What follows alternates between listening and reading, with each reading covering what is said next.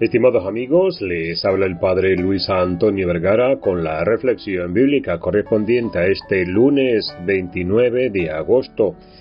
El Evangelio está tomado de San Marcos capítulo 6 del 17 al 29.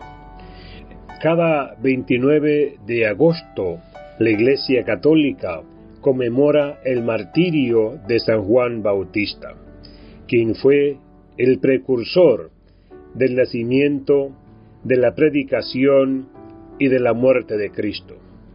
Murió decapitado por anunciar y denunciar la verdad.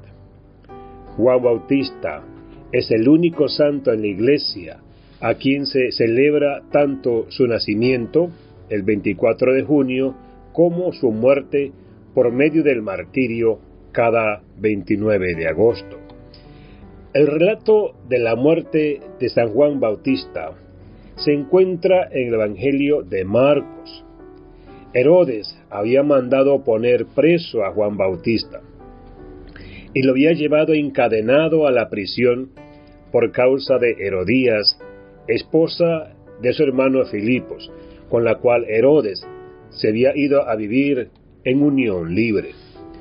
Porque Juan le decía a Herodes, no te está permitido irte a vivir con la mujer de tu hermano.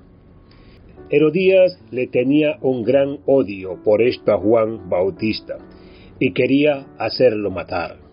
Pero no podía, porque Herodes le tenía un profundo respeto a Juan y lo consideraba un hombre santo, y lo protegía.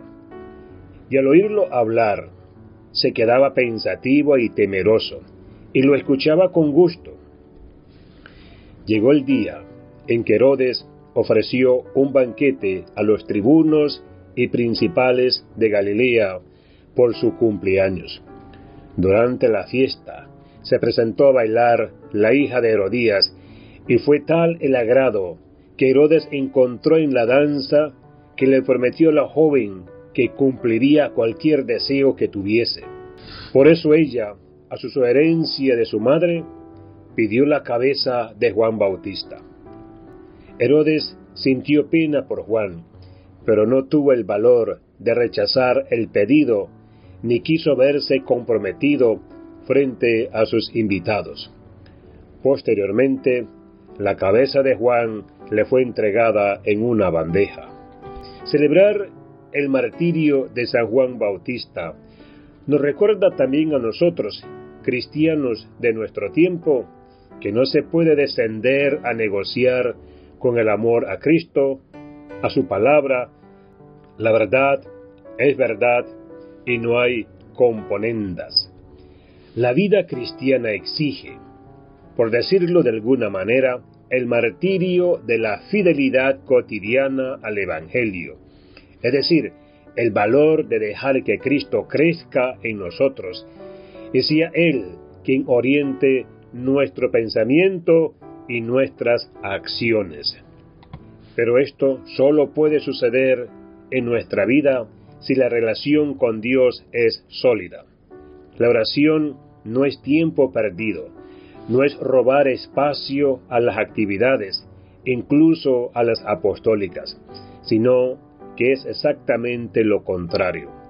Solo si somos capaces de una vida de oración fiel, constante y confiada, será el mismo Dios quien nos dará la capacidad y la fuerza para vivir de modo feliz y sereno, para superar las dificultades y testimonios con valor.